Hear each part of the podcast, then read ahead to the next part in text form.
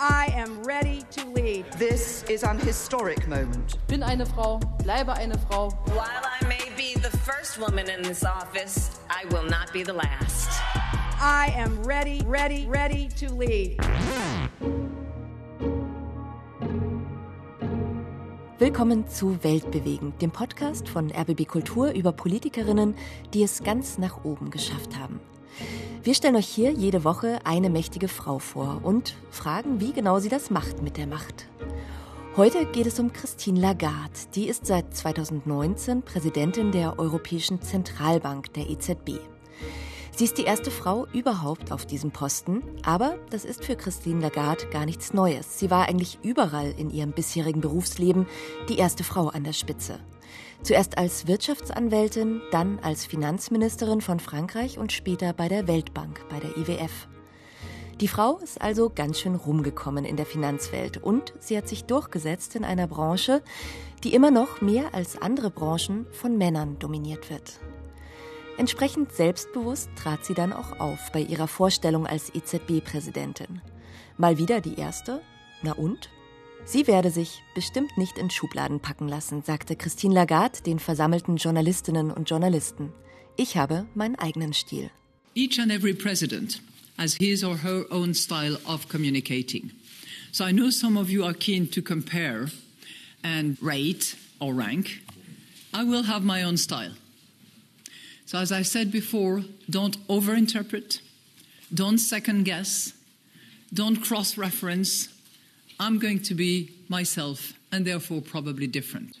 Ich werde ich selbst sein und deshalb anders als meine Vorgänger. Klare Ansage von Christine Lagarde. Sie ist übrigens die aktuelle Nummer zwei auf der Forbes-Liste der mächtigsten Frauen weltweit. Auf Platz Nummer eins steht Angela Merkel. Mit der verbindet Christine Lagarde einiges, wie wir später hören werden. Frauenförderung und mächtige Frauennetzwerke sind eins ihrer Erfolgsgeheimnisse. Ich will mir in dieser Folge von Weltbewegend genauer anschauen, wie Frauen es schaffen, die Männerbastion der Finanzwelt aufzuhebeln. Im Großen wie im Kleinen. Denn auch als Anlegerinnen haben wir ja Macht.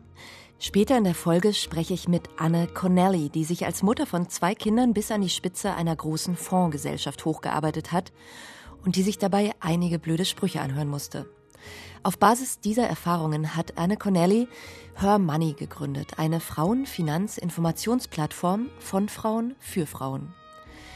Auf Her Money geht es zum Beispiel um Altersvorsorge oder um ETFs als Anlageform. Und ganz ehrlich, da habe ich auch Informationsnachholbedarf. Ich habe viele Jahre lang typisch Frau mein Geld einfach auf einem Tagesgeldkonto geparkt, aber da habe ich gelernt, wird es durch die aktuellen niedrigen Zinsen und die Inflation immer weniger, statt sich zu vermehren. Und genau an dem Punkt kommt wieder Christine Lagarde ins Spiel. Als Präsidentin der Europäischen Zentralbank, der EZB, die in Frankfurt sitzt, ist sie für die Geldpolitik in der Eurozone verantwortlich. Das Ziel der EZB ist es dabei, die Preise in der Eurozone möglichst stabil zu halten, also einer starken Inflation vorzubeugen, bei der das Geld dann entwertet werden würde. Und um das zu erreichen, hat Christine Lagarde in der EZB sogenannte geldpolitische Instrumente. Zum Beispiel kann sie Zinsen senken oder erhöhen. Sie kann mehr oder weniger Kredite ausgeben. Während der Corona-Krise hat die EZB unter ihrer Präsidentschaft zum Beispiel ein Notkaufprogramm für Staatsanleihen und Wertpapiere aufgelegt und wollte damit eine Wirtschaftskrise verhindern. An diesem Beispiel der Corona-Anleihen sieht man ganz gut, die Europäische Zentralbank ist zwar politisch neutral, aber was sie tut, hat riesige Auswirkungen auf die Länder in der Eurozone. Und umgekehrt ist es so, dass eigentlich alle politischen Themen auch Finanzthemen sind. Zum Beispiel Geschlechtergerechtigkeit oder der Klimawandel, auf den Christine Lagarde mit einer grünen Geldpolitik reagieren will. Christine Lagarde ist also, finden wir, auf jeden Fall eine weltbewegende Frau, auch wenn sie nicht im eigentlichen Sinne ein Staatsoberhaupt ist. Und mit Bewegung fing bei Christine Lagarde auch alles an. Sie war in ihrer Kindheit Leistungssportlerin, wie übrigens auch die grüne Kanzlerkandidatin Annalena Baerbock. Ich habe mich für diese Episode von Weltbewegend mit Ursula Mayer unterhalten, ARD-Wirtschaftsjournalistin in Frankfurt und dort zuständig für die Europäische Zentralbank. Ursula Mayer beobachtet die Karriere von Christine Lagarde schon länger und sie sagt, Der Leistungssport prägt die Bankenchefin bis heute, auch noch im Alter von 65 Jahren. Sie ist sehr durchtrainiert ne, und war ja in früheren Jahren vor allem begeisterte Synchronschwimmerin, man möchte es kaum glauben, und hat es da auch wirklich weit gebracht. Mit 15 Jahren schon hat sie bei den französischen Meisterschaften Bronze gewonnen und war Mitglied in der Nationalmannschaft. Und Synchronschwimmen, damit wir jetzt alle dasselbe Bild vor Augen haben, also das sind ja diese Frauen mit den Badekappen, die dann so dekorative Sternformationen genau. einnehmen. Genau, genau. Und äh, sieht so nett und harmonisch aus, ist aber wirklich ein knallharter, beinharter Sport. Da müssen sich die Schwimmer auch wirklich hundertprozentig aufeinander verlassen können. Zähne zusammenbeißen und lächeln war ja damals beim Training dann auch entsprechend die Devise. Und es scheint die Französin Christine Lagarde wirklich zu ihrem Lebensmotto gemacht zu haben. Auch jetzt an der Spitze der Europäischen Zentralbank tatsächlich arbeitet sie extrem diszipliniert, fokussiert und ist so ein richtiges Arbeitstier, heißt es. Aber auch eben vielleicht auch durch den Sport geprägt, eine große Teamplayerin. Christine Lagarde hat ja Jura studiert und hat dann ihre Anwaltskarriere in Frankreich gestartet und ist dann aber in die USA gegangen und hat da so richtig losgelegt. Hat dieser Wechsel der Länder sie auch verändert oder geprägt? Auf jeden Fall. Das ist sehr interessant, denn nach ihrem Studium in Wirtschaftsrecht und Anglizistik hat sie sich ja, wie du sagst, erstmal bei einer französischen Kanzlei beworben. Und das ist also eine Geschichte, die die 65-Jährige auch sehr häufig erzählt. Die Chefs dort haben ihr beim Bewerbungsgespräch direkt auf den Kopf zugesagt, sie kann da zwar zu arbeiten anfangen, aber sie wird es nie bis ganz nach oben schaffen, einfach weil sie eine Frau ist. Ja. Und ich denke, das hat die ehrgeizige Juristin wirklich geprägt und wirklich geärgert und erst recht angespornt. Und deswegen hat sie sich dann wohl auch im Ausland beworben, in den USA, ist so nach Chicago gekommen zur Anwaltsfirma Baker McKenzie. Das war damals eine der größten Kanzleien der Welt. Und die hat Christine Lagarde als Top-Anwältin ab 1990 dann auch eben selbst geleitet. Und sie war die erste Chefin von Baker McKenzie. Und dort Karriere zu machen, das war übrigens auch gar nicht ohne, wie sie einmal in einem EZB-Podcast eben auch erzählt hat. It happened to me once. I was actually pregnant up to my nose. And I was working on a deal, and it was a late night uh, negotiations, you know, sort of one o'clock in the morning. All men in the room were still smoking in those days. And they had just sort of rotated a team, and there were new Asian clients who had joined. And one of them turned to me and asked if he could have some coffee. And I looked at him and I said, Yes, of course, but you're going to get it yourself. And he was like, you know, shell shocked. And it took a couple of my associates to explain to him gently that I was not the secretary making coffee. I was actually the partner leading the team. But that stereotype totally came across as their way of thinking. If there was a woman in the room, she was here to serve coffee. Also da berichtet Lagarde von Verhandlungen bis spät in die Nacht und einer ihrer Kunden hat sie dabei gefragt, ob sie ihm Kaffee bringen könnte und sie damals sogar noch hochschwanger hat ihm geantwortet, klar kann er Kaffee haben, er muss ihn sich halt selbst holen. Offensichtlich hat es ihr ziemlich gestunken, dass sie damals für die Sekretärin gehalten worden ist, obwohl sie die Teamchefin war. Und so wie hier hat sich Christine Lagarde eben immer wieder mit Stereotypen rumschlagen müssen und eben auch immer für die Gleichberechtigung von Frauen gekämpft. Zukunft. Ja, und ganz spannend auch, als sie damals die Kanzlei übernommen hat, ging es dir so schlecht, dass kein Mann den Job machen wollte. So stellt das zumindest Lagarde rückblickend dar. Und sie hat dann den Laden wieder flott gemacht. Und auch das ist so eine typische Aussage von ihr. Frauen dürfen als Chefinnen dann ran, wenn die Lage wirklich ernst wird. Was sich aber auch so ein bisschen erhärtet jetzt durch diese Podcast-Folgen, die wir jetzt gerade hatten. Auch Jacinda Ardern, die Labour-Partei in Neuseeland, total am Boden, als sie übernommen hat. Ähm, oder Alan Johnson Sirleaf nach dem Bürgerkrieg, Angela Merkel nach der CDU. Also es ist wirklich ein Muster, was man feststellen kann, dass Frauen so ein Machtfenster sich öffnet in dem Moment, wo alles irgendwie am Boden liegt und die Männer nicht mehr wollen. Das ist, das ist spannend. Ja. Dann war sie die erste Chefin von Baker McKenzie. Und dann hat Christine Lagarde dieses erste Sein, Pionierin sein, fortgesetzt und ist dann die erste Finanzministerin und Wirtschaftsministerin in Frankreich geworden. Wie hat sie dann diesen Wechsel geschafft und was hat sie überhaupt motiviert, in die Politik zu gehen, wenn es ja offensichtlich im Anwaltsbusiness auch ganz gut gelaufen ist für sie? Ja, das war auch wieder ein total mutiger Schritt, muss man wirklich so sagen. Denn Lagarde hatte damals ja keinerlei politische Erfahrung. Und sie ist dann eben nach Frankreich zurückgekommen, als man ihr 2005 ein politisches Amt angeboten hat. Ja, zunächst war sie Ministerin für Außenhandel unter dem französischen Staatspräsidenten Jacques Chirac. Der wurde ja dann abgelöst in Nicolas Sarkozy. Unter dem wurde sie dann 2007 erst Landwirtschaftsministerin und wenige Wochen später Wirtschafts- und Finanzministerin. Und auch hier, wie du sagst, war sie die erste Frau auf dieser Position innerhalb der G8-Staaten, also der wichtigsten Industrienation und hat auch anfangs wirklich heftige Erfahrungen gemacht. When I was first appointed as cabinet member, as minister in charge of trade, we had this exercise which you went through as well, which is on, you know, questions to parliament.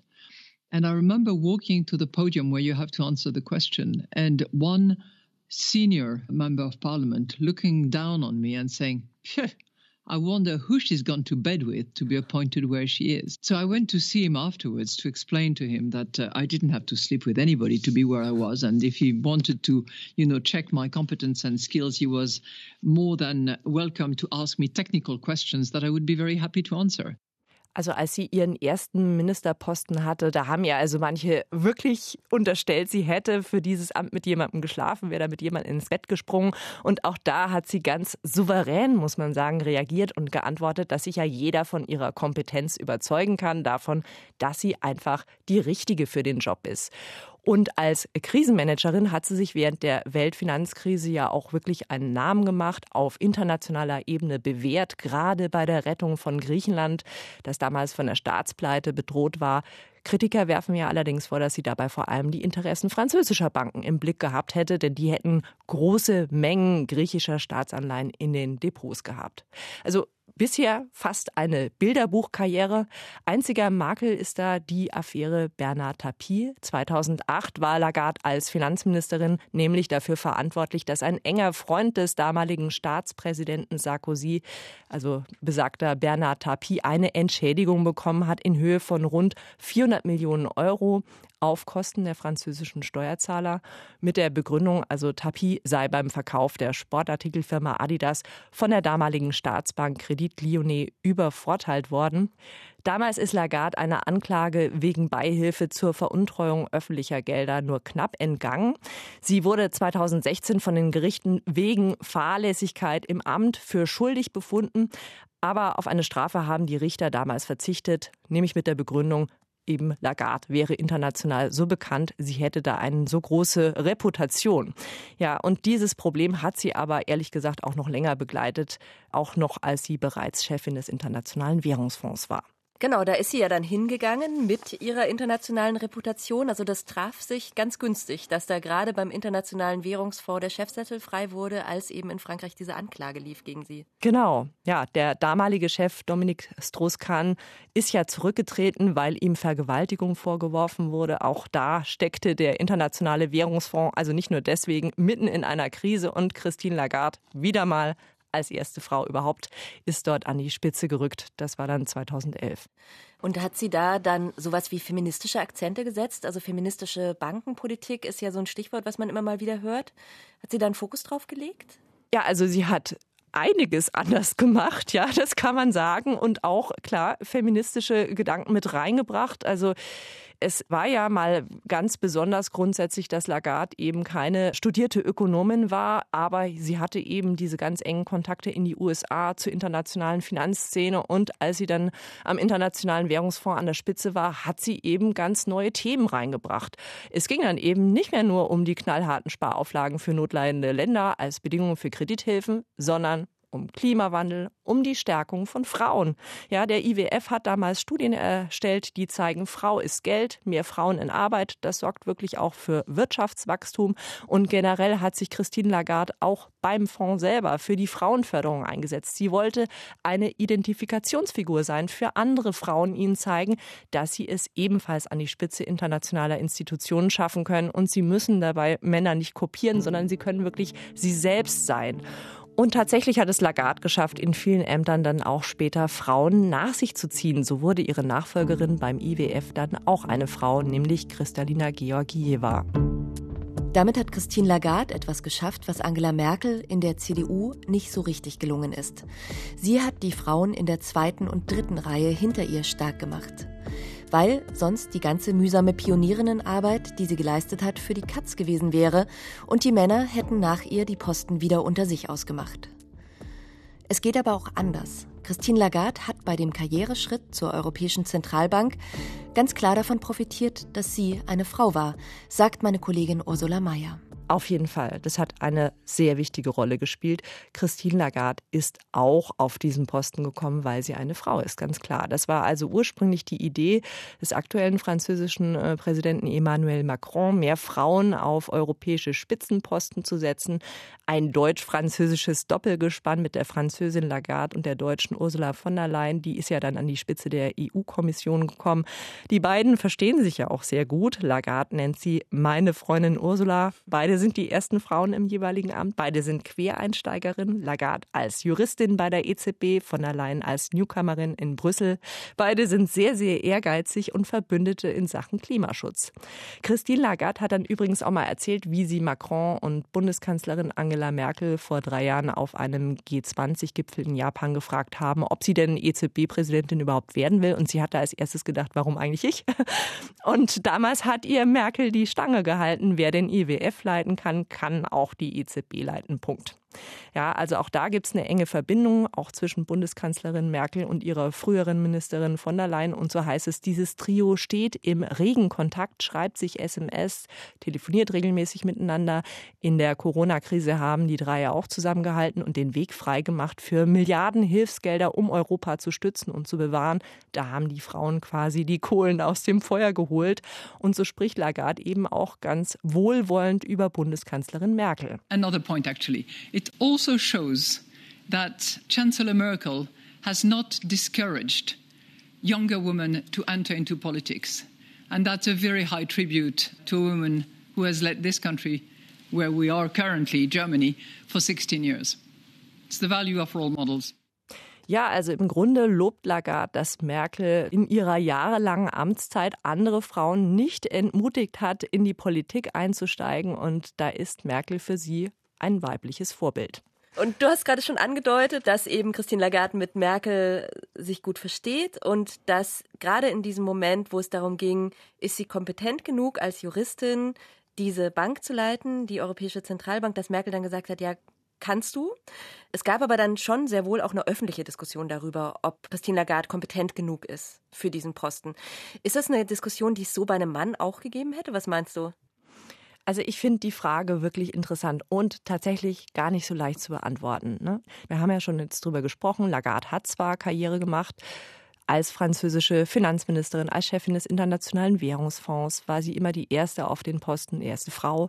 Aber natürlich, streng genommen, fehlt ihr für den neuen Job die Expertise. Ist ja so, sie ist keine Expertin für Geldpolitik dafür ein Superstar der internationalen Finanzszene. Mhm. So.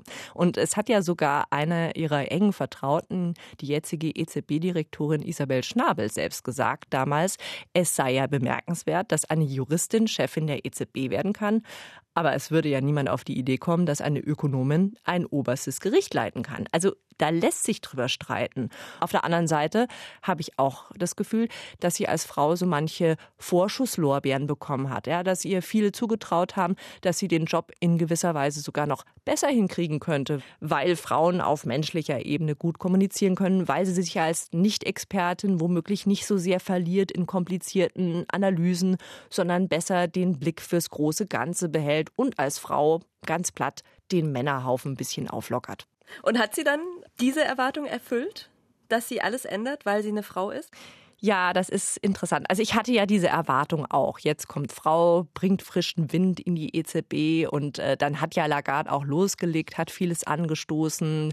Zum Beispiel eine große Strategieüberprüfung, den digitalen Euro, hier den Klimaschutz zur Chefinnen-Sache gemacht. Aber die reine Geldpolitik, die hat sie jetzt nicht groß verändert. Da fährt sie im Grunde denselben Kurs wie ihr Vorgänger Mario Draghi, gezwungenermaßen. Er hat da ja schon viele Pflöcke vor ihr eingehauen und die Zinsen bleiben weiter bei 0 Prozent. Die Geldpolitik bleibt ultra locker. Gerade jetzt in der Corona-Krise hat Lagarde nochmal ein enormes Anleihekaufprogramm auf den Weg gebracht. Allerdings, das muss man schon sagen, hat sie es anders als Draghi geschafft, den tief gespaltenen EZB-Rat als oberstes Entscheidungsgremium wieder zu einen. Draghi war ja oft in vielen Dingen ein Einzelgänger, der ist nach vorne geprescht, hat den EZB-Rat dann unter Zugzwang gebracht. Und da will Lagarde im Team eher Kompromisse finden. Das hat sie auch mal ganz schön gesagt, sie ist im EZB-Rat weder ein Falke, also ein Verfechter einer strengeren Geldpolitik, sie ist auch nicht eine Taube, also das wäre dann eine Befürworterin einer lockeren Geldpolitik, sondern sie hat sich als Eule bezeichnet und gesagt, sie mag Eulen, sind sehr weise Tiere. Finde ich, war auch ein kluger Schachzug. Obwohl Christine Lagarde eine Quereinsteigerin und eine Frau ist, hat sie also nicht die komplette Finanzpolitik der Europäischen Zentralbank auf den Kopf gestellt. Aber sie hat viel bewegt, auch dank ihres engen Kontakts zu zwei anderen mächtigen Frauen, zu Angela Merkel und Ursula von der Leyen. Und Christine Lagarde hat den Stil der EZB verändert. Sie hat Fronten aufgebrochen, weil sie sich den alten binären Strukturen widersetzt hat. Es gibt eben nicht nur Tauben und Falken, sondern es gibt auch weise Eulen. Für Anne Connelly, die ich als Gast in diese Episode von Weltbewegend eingeladen habe, ist die Finanzpolitikerin Christine Lagarde gerade wegen ihres unkonventionellen Stils ein Vorbild. Also erstmal ist sie ja eine attraktive Frau und sie ist auch sehr weiblich gekleidet, ne? Mhm. Weil in unserer Branche hast du ja auch sehr viele Frauen früher gehabt, die sich versteckt haben, ne? Die dann keinen Rock angezogen haben oder immer so eine Uniform eher getragen mhm. haben. Und sie hat zu ihrer Weiblichkeit gestanden und ich bin auch so jemand, ich bin ja auch blond und ich trage auch einen Rock und, ne? Und das fand ich für mich persönlich ansprechend, dass sie jetzt nicht irgendwie sich versteckt hat als Frau und sie war sehr warmherzig und intelligent und das hat mir halt sehr gefallen. Vorbilder inspirieren. Und ich denke, gerade im Bereich Finanzen haben wir Frauen das auch besonders nötig. Der Frauenanteil in der Geschäftsleitung von Banken, Versicherungen und Fondsgesellschaften liegt zum Beispiel unter dem Durchschnitt der DAX-Unternehmen bei rund 15 Prozent. Wenn Geld wirklich Macht ist, dann sind wir Frauen da also noch ziemlich weit von der Macht entfernt. Und ein anderer wichtiger Punkt ist, Frauen landen wesentlich häufiger als Männer in Altersarmut. Das liegt an der Lohnlücke, dem Gender Pay Gap und an den Fehlzeiten durch Kinderbetreuung, aber es liegt eben auch daran, dass Frauen sich nicht genug mit Vermögen und Versicherungen befassen. Und hier genau setzt Anne Connelly mit ihrer Frauenfinanzinformationsplattform Hörmoney an. Zuerst wollte ich von ihr aber aus erster Hand erfahren, wie das so war in ihren Anfängen in der Finanzbranche als Frau. Wie Christine Lagarde war Anne Connelly oft Pionierin in ihrer Branche. Ich habe ja meinen Einstieg gehabt, als ich in den USA gelebt habe und bin ja da mehr oder weniger in die Investmentfondsbranche hineingestolpert. Und das war eigentlich alles relativ neu und bin dann mit dem Unternehmen nach Deutschland zurückgegangen und dort habe ich neben meinem männlichen Chef das mit aufgebaut, den Vertrieb für die Produkte von Pioneer hieß das Unternehmen damals hauptsächlich in Deutschland und ja, da war ich schon eine Exotin, die da im Vertrieb unterwegs war. Damals gab es ganz, ganz wenige Frauen und die allererste Frau war ich dann, als ich gewechselt bin zu Morningstar. Das war ist ja eine internationale renommierte Research House und Ratingagentur und ich habe ja als Geschäftsführerin das eigenes Business aufgebaut dort für viele Jahre ähm, für Deutschland, Österreich und Schweiz. Und da war ich die erste Frau für Morningstar weltweit, die Länderchefin war mhm. und hierzulande auch eine Exotin. Und dann habe ich mich auch noch erdreistet, zwei Kinder auf die Welt zu bringen. Und da war es ja ganz aus. Inwiefern ganz aus? Also mit der Karriere ja offensichtlich nicht aus. Wenn du von Exoten sprichst, also die meisten Frauen haben ja dann entweder keine Kinder gehabt in meiner Generation oder vielleicht mal eins. Aber ich habe zwei Kinder bekommen, habe auch immer Vollzeit Vollzeit gearbeitet und äh, das hatten mein Mann und ich uns immer so verabredet und für uns beide hat das gepasst, aber das war definitiv nicht gängig in der Branche. Heute strugglen da auch immer noch viele Frauen damit. Hast du dann dickes Fell gebraucht oder gab es auch so Momente, wo du eine Quotenfrau warst? Also wie hast du das erlebt? Ich habe mir das oft gar nicht so klar gemacht. Ich bin wirklich einfach aufgestanden, habe meinen Job gemacht und da war ich halt manchmal überrascht, wie die Reaktion auf der anderen Seite war. So ging es eher, ja. Du hast natürlich auch das volle Programm gehabt, ob du von diversen Chefs diskriminiert wurdest, insbesondere als die Kinder kamen oder Kannst du da mal ein Beispiel sagen, so für diskriminiert wurdest? Einfach so der übliche blöde Spruch. Als ich meine Tochter bekommen habe, mein zweites Kind, hat mein damaliger Chef zu mir gesagt, was machst du eigentlich hier? Du hast doch Kinder, bleib doch zu Hause. Da bist du natürlich erstmal platt, ja, aber äh, da war mir natürlich klar, da geht's nicht weiter. Ja, mhm. und dann nützt es auch gar nicht, sich da groß mit dem auseinanderzusetzen. Ich bin da ziemlich äh, rabiat, muss ich sagen. Da gehe ich dann einfach zum Anwalt und dann überlege ich mir, äh, was ich als nächstes mache. Und ich hatte schon überlegt, vielleicht sollte ich eh wechseln, weil ich sehr lange in dem Unternehmen war, das Unternehmen auch damals gerade verkauft wurde und äh, habe dann parallel mich umgeschaut gehabt. Und äh, während diese Gespräche dann liefen, diese Austrittsgespräche, wo ich dann einfach immer nur sage, es ist dann irgendwann nur noch eine Frage, was kostet es, dass wir Freunde bleiben? Da war ich im Bewerbungsprozess bei Morningstar da. Und ja, und den Job habe ich bekommen und habe dann hinterher einen viel besseren Job gehabt als vorher. Und dann habe ich einfach mein Ding gemacht. Was soll ich mich da mit so jemandem rumstreiten, der eindeutig den Schuss nicht gehört hat? Ja. also, ja, also ich muss halt sagen, ich habe ja heute auch, betreibe ja unter anderem ein großes Netzwerk auch für Frauen.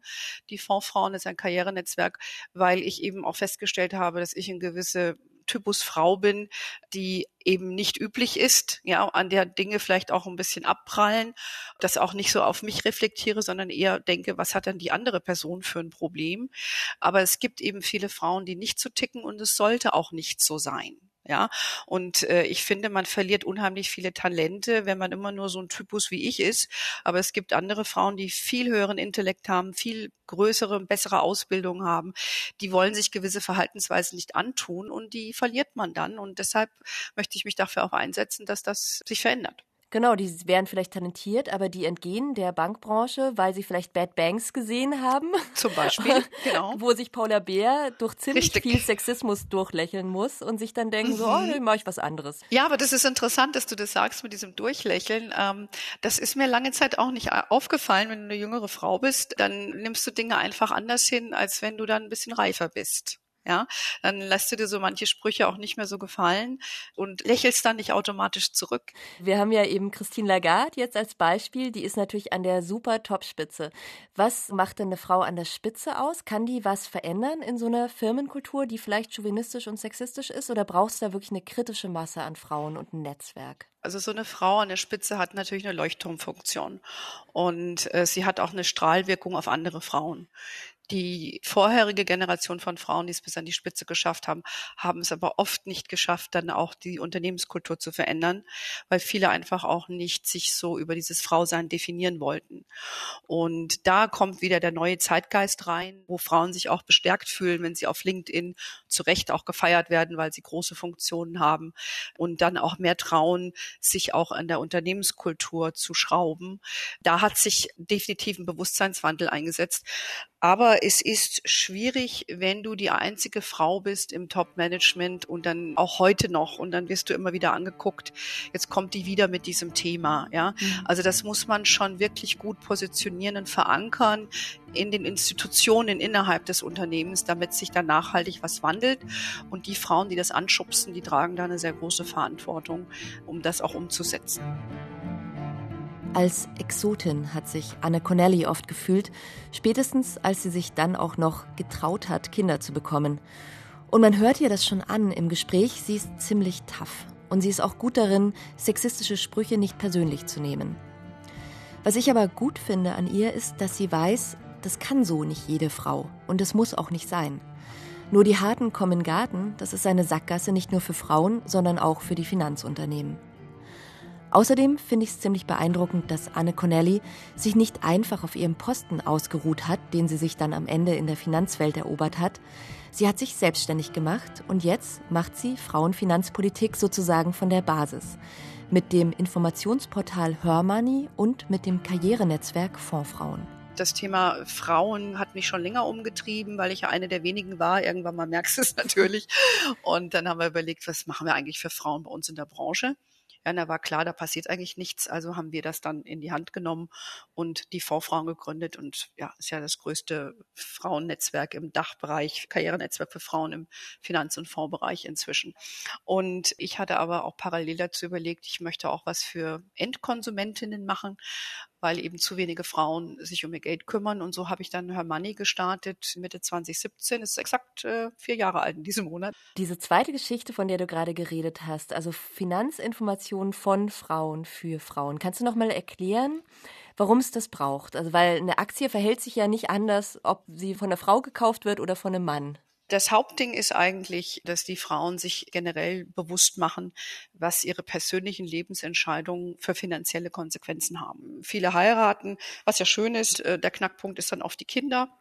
Da wird sich gar nicht groß Gedanken gemacht, was das dann wirklich bedeutet, wenn man dann äh, seine Arbeitszeit reduziert oder gar nicht arbeitet, keine Eheverträge hat, keinen Ausgleich hat für diese Home-Arbeit, sage ich jetzt mal, in Relation zu einer eigenen Erwerbstätigkeit außer Haus. Also das ist, glaube ich, so eine der größten Themen für die meisten Frauen. Und das Erwachen kommt dann mit einer Trennung oder einer Scheidung und brauche ich auch keinem zu erzählen, ist bekannt inzwischen, dass Altersarmut bei uns in Deutschland weiblich ist. Also das ist für mich ein Haupttreiber, wo ich sage, da möchte ich ansetzen, da muss man was tun. Und natürlich dann auch die Frauen dazu bewegen, nicht nur ihr Geld am Sparbuch zu investieren, sondern zu investieren und nicht nur zu sparen weil die sind schon, da gibt es ja Studien auch dazu, dass Frauen ein bisschen anderes Anlageverhalten haben. Also die sind erstmal risikoscheuer und sind dann eben mehr beim Sparbuch als bei der Aktie. Das ist richtig. Also es ist ja nicht so, dass es keine Finanzinformationen gibt in Deutschland. Gibt es ja zuhauf. Ja.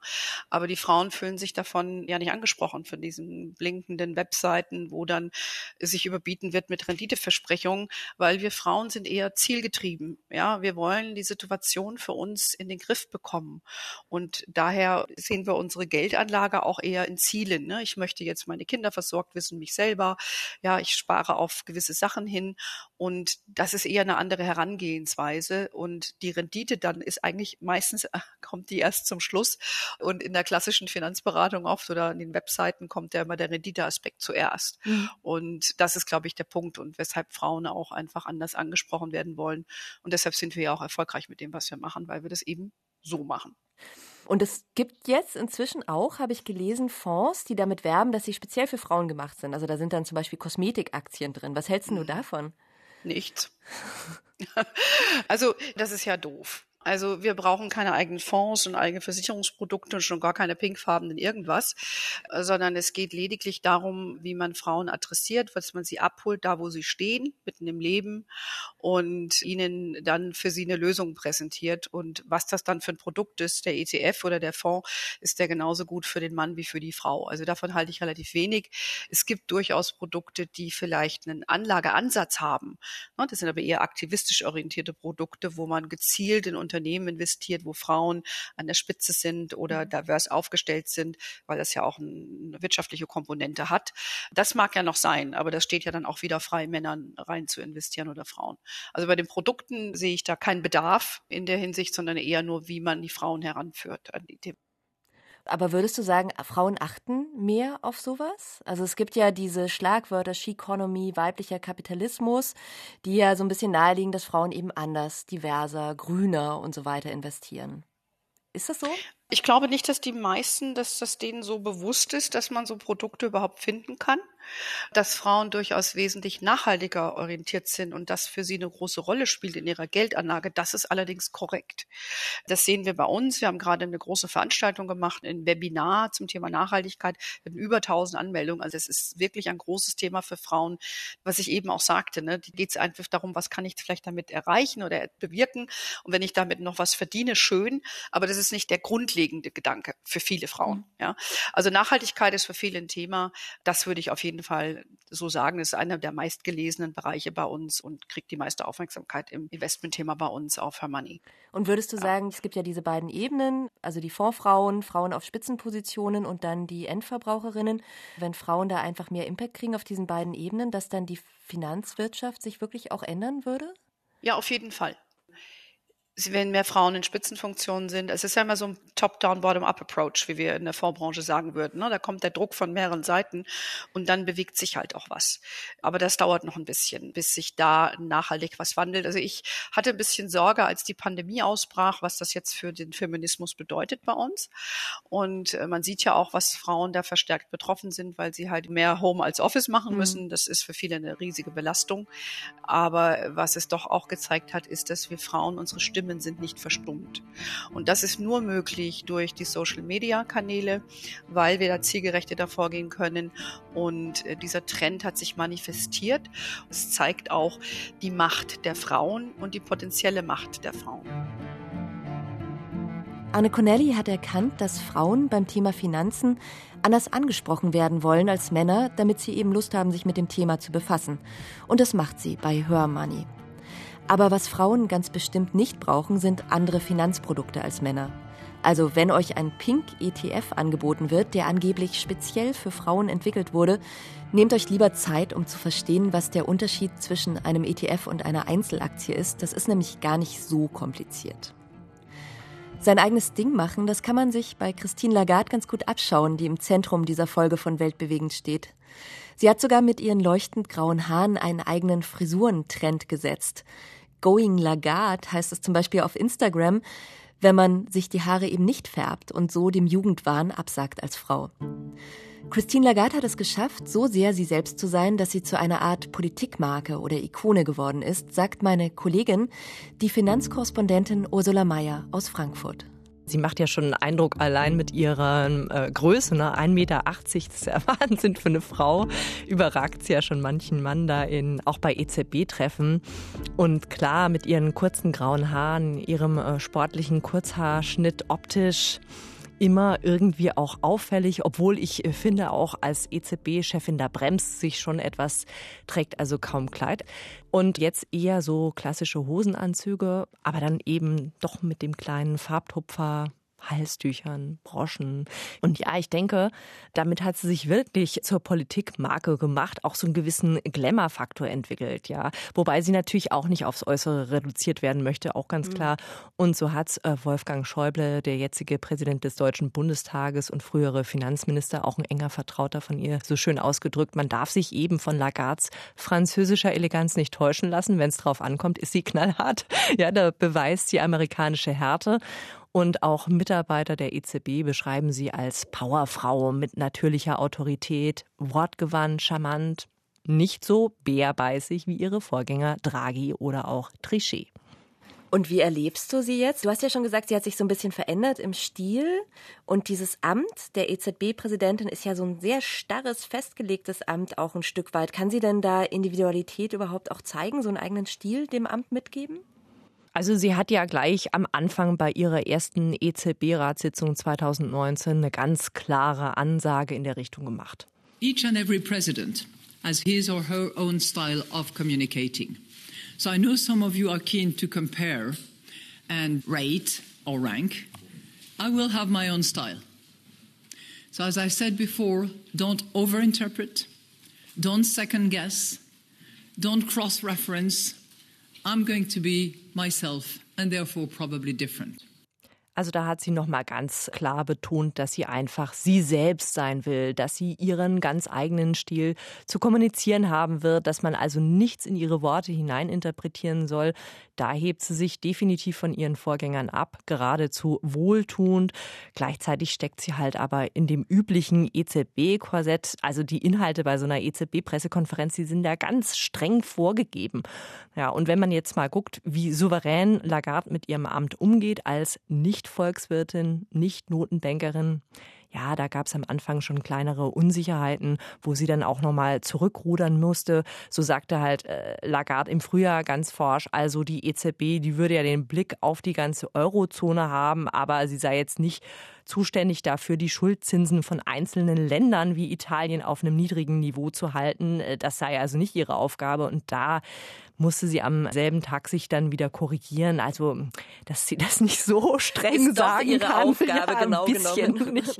Also, genau. Aber ansonsten hat sie sich da sehr souverän behauptet ist halt aber auch immer noch sehr charmant und immer sehr freundlich und beweist sogar Humor. Das kann man eben auch nicht von allen EZB-Chefs vor ihr behaupten. Und würdest du sagen, die hat sich so über diese Jahre, die sie ja damit verbracht hat, in Männerbastionen sozusagen Karriere zu machen, würdest du sagen, sie hat sich da schlaue Strategien auch zugelegt? Also Humor kann ja eine Strategie sein. Wenn sie zum Beispiel dieses typische Mansplaining, jemand erklärt einem, was man eigentlich hätte sagen wollen als Frau, Kompetenzgerangel, hat sie da spezielle Strategien entwickelt? Ja, also ich habe auf jeden Fall das Gefühl, dass Lagarde sowas auch immer sehr belastet hat, dass sie auch sehr viel Sexismus empfunden hat bisher in ihrer Karriere. Und klar, auch in dem Männerclub EZB, da hat sie sich regelrechte Techniken zulegen müssen, um sich dann wirklich auch mal Gehör zu verschaffen. I have to rely on other devices and other techniques to actually make sure that people listen to each other, and in particular that they listen to women. So it's quite often that I had, in the past 10 years or so, I had to knock a little bit my microphone as I was sharing meetings just to remind the boys that they should listen to each other and in particular that they should listen to the girls. Also notfalls klopft sie da auch schon mal aufs Mikrofon, um sich bei all den Männern dann doch noch mal Gehör zu verschaffen. Sie verbittet sich auch, dass Mann aufs Handy schaut, während Frau spricht und es scheint wohl unter den Ökonomen auch regelrechte Hahnenkämpfe zu geben, bei denen Lagarde dazwischen geht mit der Bitte, jetzt such doch auch mal die Gemeinsamkeiten und nicht nur die Unterschiede. Und sie hat ja jetzt Macht als EZB-Präsidentin, einmal in den Finanzmärkten und dann aber ja auch ein Stück weit politisch, symbolisch. Würdest du sagen, sie nutzt diese Macht auch, um gezielt Themen auf die Agenda zu setzen, die sie wichtig findet? Also zum Beispiel zu der Ernennung von Annalena Baerbock als Kanzlerkandidatin der Grünen hat sie sich ja sehr explizit geäußert, was gar nicht in ihrem Amt angesagt gewesen wäre eigentlich. Ja, das ist halt ein ganz passendes Beispiel. Also Lagarde hat diese Frage richtig begeistert geantwortet und sich dann halt auch nochmal zum Thema Leistungssport geäußert, was ja eigentlich als EZB-Chefin auch überhaupt nicht ihre Aufgabe ist. I mean, the first conclusion I draw is that competitive sports in all categories, whether it is synchronized swimming or trampoline, can actually equip you with a little, little spirit of competition hard skin and the desire to excel in your sports, but also in politics if one desires to go into politics. This clearly seems to be the case with uh, Mrs. Barbock. The second lesson I would draw is that you don't need to be a seasoned grey hair or white hair person to enter into politics and be recognized for your own talent. So I very much welcome an athlete, a young woman, and certainly one who has a very high concern for climate issues and protection of the environment, which, as you know, on a personal basis, I care for. Ja, da sagt Lagarde eben noch mal ganz explizit, wer Leistungssport betreibt, egal ob Synchronschwimmen oder Trampolin, entwickelt eine dicke Haut, Wettbewerbsgeist, den Willen, es beizubringen, nicht nur sportlich, das sei auch eine super Vorbereitung für die Politik. Also ganz viel Lob für Annalena Baerbock. Da hat sich Lagarde wirklich sehr wohlwollend und unterstützend geäußert. Und das ist aber auch nicht überall gut angekommen. Kritiker finden, als EZB-Präsidentin hätte sie sich da besser zurückhalten und wirklich nur zu geldpolitischen Themen äußern sollen. Was ist denn dein Fazit jetzt zu Christine Lagarde? Würdest du sagen, sie ist wirklich ein Vorbild und hat auch dieses Spektrum von weiblicher Macht nochmal aufgefächert und ihren individuellen Stil da entwickelt? Ich habe wirklich lange drüber nachgedacht, aber ich bin so ein bisschen zwiegespalten. Ne? Auf der einen Seite treibt ja Christine Lagarde das Thema Frauenförderung so stark voran, wie selten eine Frau in so einer Spitzenposition. Also auch geprägt natürlich durch ihre persönliche Geschichte. Ja, die will, dass Frauen unterstützt werden, dass sie Kinder und Karriere unter einen Hut bekommen, weil da Frauen ja auch oft zurückstecken und dass sie gerade gefördert werden sollen, wenn sie in den Wirtschaftsbereich gehen. Da ist sie natürlich für viele Frauen ein Vorbild. Ist toll, ist sie ist eine Wegbereiterin, ganz, ganz bestimmt und hat es ja auch geschafft, mehr Frauen in Spitzenpositionen zu heben. Ne? Und sie ist dabei nie verbissen, sondern hat eben diese charmante, humorvolle Art. Trotzdem also sie ist halt auch wirklich ein Arbeitstier. Sie ist diese Preußin in Chanel. Den Spitznamen hat ihr mal ein Blatt verpasst. Sie ist extrem diszipliniert. Und das finde ich fast ein bisschen schade, weil sie ja doch wieder ihr ganzes Leben eigentlich dem Job unterordnet. Und die Familie, die taucht ja eigentlich fast nie auf. Die wird komplett ausgeblendet. Und ich weiß nicht, ob es für Frauen in Spitzenpositionen in Zukunft noch andere Wege geben wird aber ich würde es mir wünschen. Und weil du das Thema weibliche Macht jetzt auch nochmal ansprichst, also das finde ich schon, dass Lagarde das sehr, sehr gut macht. Sie strahlt diese natürliche Autorität aus, ohne aggressive Verhaltensweisen. Sie durchbricht da auch gewisse männliche äh, Muster und legt da mehr Pragmatismus an den Tag. Ne? Sie sucht den Konsens und ich finde, das ist was, das tut unserer Gesellschaft ganz bestimmt gut. Man kann sich also durchaus darüber streiten, ob Christine Lagarde ihr Amt als Chefin der EZB vielleicht einen Tick zu politisch anlegt. Aber andererseits Sie kommt eben aus der Politik, war französische Finanzministerin und ist eben keine Bankenbürokratin. Und da passt es zu ihr, dass sie sich nicht verbiegt, sondern zu ihren Werten steht. Ich fand Christine Lagarde immer ein bisschen einschüchternd, aber durch die Töne, die wir gerade gehört haben, habe ich eine andere Seite von ihr kennengelernt. Humorvoll, pragmatisch und was ich noch von ihr gelernt habe, ist dieser Trick. Nur für den Fall, dass ich mal vor einer Horde von Bankern reden muss, die mir nicht zuhören. Ich hoffe, ihr konntet auch was mitnehmen aus dieser Episode von Weltbewegend. Schreibt uns gerne eure Anregungen unter weltbewegend.rbbkultur.de und wenn es euch gefallen hat, dann empfehlt uns weiter. In der nächsten Folge geht es mit unserer Weltreise zu den mächtigsten Politikerinnen weiter und zwar nach Argentinien. Dort ist Christina Fernandez de Kirchner Vizepräsidentin. Und lasst euch von dem Titel Vizepräsidentin nicht täuschen. In Wirklichkeit ist Christina Fernandez de Kirchner seit zwei Jahrzehnten die mächtigste Frau in Argentinien. Und ihr Spitzname sagt eigentlich schon alles. CFK sowie JFK. Mehr dazu in der nächsten Folge von Weltbewegend, einem Podcast von RBB Kultur. Wenn ihr keine Episode verpassen wollt, dann abonniert unseren Podcast kostenlos in der ARD Audiothek oder wo immer ihr eure Podcasts hört. Mein Name ist Franziska Walser, Producer dieses Podcasts ist Roman Neumann. Schön, dass ihr dabei wart. Tschüss, bis zum nächsten Mal.